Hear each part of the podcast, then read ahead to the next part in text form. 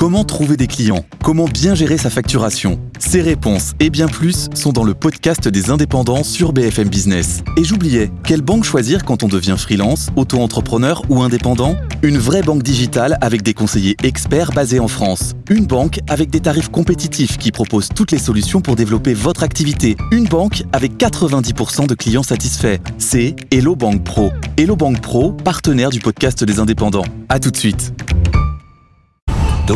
D'économie. En voilà une première place dont on se serait bien passé. La France est le seul grand pays d'Europe à finir l'année 2023 avec un commerce extérieur dans le rouge, dans le rouge très très foncé. Est-ce que c'est un vrai mal français, Nicolas Dose ah ben À ce niveau-là, c'est un mal français. Quand il y a que ton gamin qui n'a pas la moyenne, t'arrêtes d'accuser l'école et les profs. Il y a un moment, euh, euh, l'Allemagne, ils sont à plus de 110 milliards, on est à moins 100. Alors on va dire génial, on était à moins 163 en 2022. Bon, choc énergétique, c'est pas de mal avec, on aura du gaz et du pétrole made in France, donc mm. ça on oublie. Donc on va écarter la, la, question énergétique qui explique une bonne partie effectivement du coût du commerce extérieur. Mm. Mais donc on arrête aussi d'accuser Bruxelles, d'accuser l'euro, c'est pas le sujet. Euh, et puis en plus, ce qui est pas très rassurant, c'est qu'on voit qu'il y a une dégradation de long terme. On a deux stars qui sont indéboulonnables, c'est le luxe et les avions.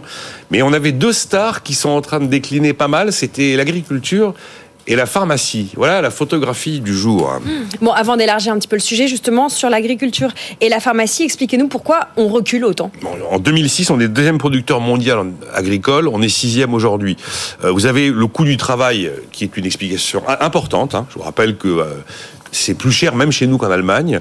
Vous avez évidemment la folie des normes, ça on en a suffisamment parlé, et euh, des normes sociales, des normes environnementales, et puis nos fameux, notre fameuse complexité, les délais administratifs beaucoup trop longs pour euh, ouvrir de nouvelles exploitations. Voilà trois explications sur l'agriculture, on pourrait en trouver d'autres, mais elles font partie des lourdes.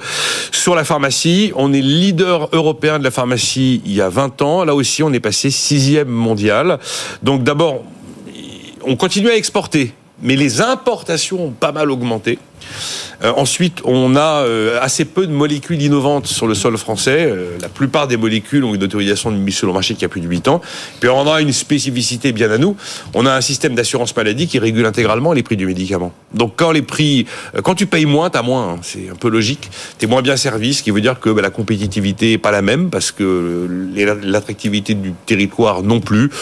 Même s'il faut être honnête, ces derniers mois, on a eu des annonces d'investissement de grands labos étrangers, Pfizer notamment, et Novo Nordisk, porté par le, par le, le médicament anti-obésité. GSK aussi a, annoncé un investissement en France. Enfin, voilà quelques raisons qui expliquent pourquoi ces deux stars le sont de moins en moins, sans avoir disparu. Hein. On reste quand même la principale terre agricole d'Europe. Bon, si on revient sur les échanges commerciaux, sur le commerce extérieur, pourquoi est-ce que la France figure d'exception? Parce que pendant des années, patiemment, on s'installe des boulets aux pieds.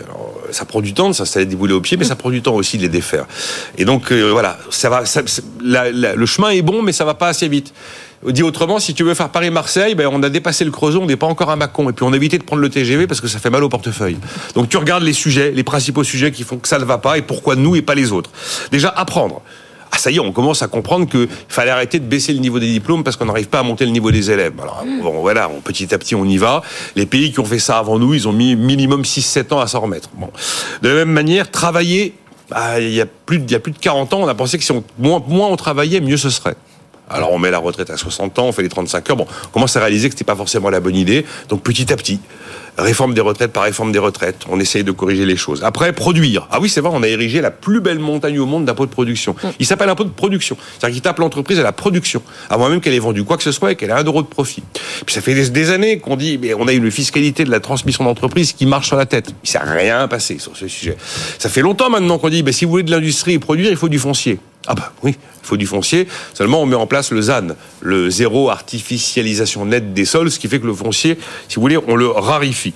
Après, on lui dit industrialiser. Oui, c'est vrai. Alors, il y a un mouvement qui est engagé. On n'est plus dans la le, dogme de la fin des années 90, du début des années 2000, mais quand vous regardez tous les chiffres de manière un peu froide et objective, euh, c'est pas une lame de fond. Hein. C'est un mouvement d'accord qui est engagé, mais qui reste encore relativement embryonnaire. Après, je pense qu'il va falloir protéger autrement. On fait un, système social après-guerre où c'est bien, il y a 4,5, 4,5 ou 4 actifs pour un inactif, tout va bien. Ah, c'est plus le cas. Il va peut-être falloir se demander un jour s'il ne faut pas modifier la répartition de la facture entre ce qui est payé par le travail, et ce qui relève de l'assurance, et ce qui doit être payé d'une manière ou d'une autre par la solidarité et par l'impôt, euh, parce que ça relève pas de l'assurance. Puis il va falloir dépenser moins. Alors, euh, moi, ça fait des années que j'observe la vie politique et économique. J'en ai vu des projets de réforme de l'État. J'en ai vu des chocs de simplification. J'en ai vu. Hmm. Enfin, j'ai rien vu. Donc, euh, il, faut, il y a un moment, il faut s'y mettre. Vous avez vu des projets, mais pas des bah, réalisations. RGPP, MAP, euh, CAP 2022, j'en oublie sûrement, hein, des, très beaux acronymes. Faites-nous la liste, un de ces quatre. Bon, on parle toujours du, trou de la balance commerciale, de celle des ventes de biens, mais peut-être petite éclaircie, quand on ajoute les ventes de services, c'est un peu moins rouge. C'est un peu moins rouge, effectivement. On tombe. Mais enfin, on, avait l'habitude d'être autour de 10-15 milliards d'euros euh, de trou de la balance des paiements courants cette fois-ci. Mmh. Et là, maintenant, on est quand même pas loin des deux points de PIB. La balance commerciale, c'est les biens bien palpable et bien manufacturé.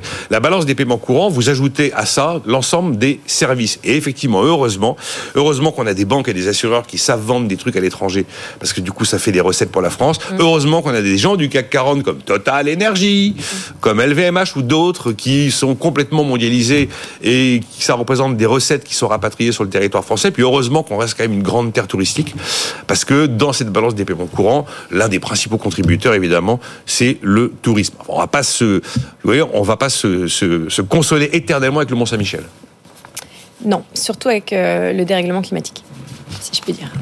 Merci Nicolas Dose pour cette euh, revue euh, sur notre mal français, l'autre mal français, ce commerce extérieur qui est dans le rouge.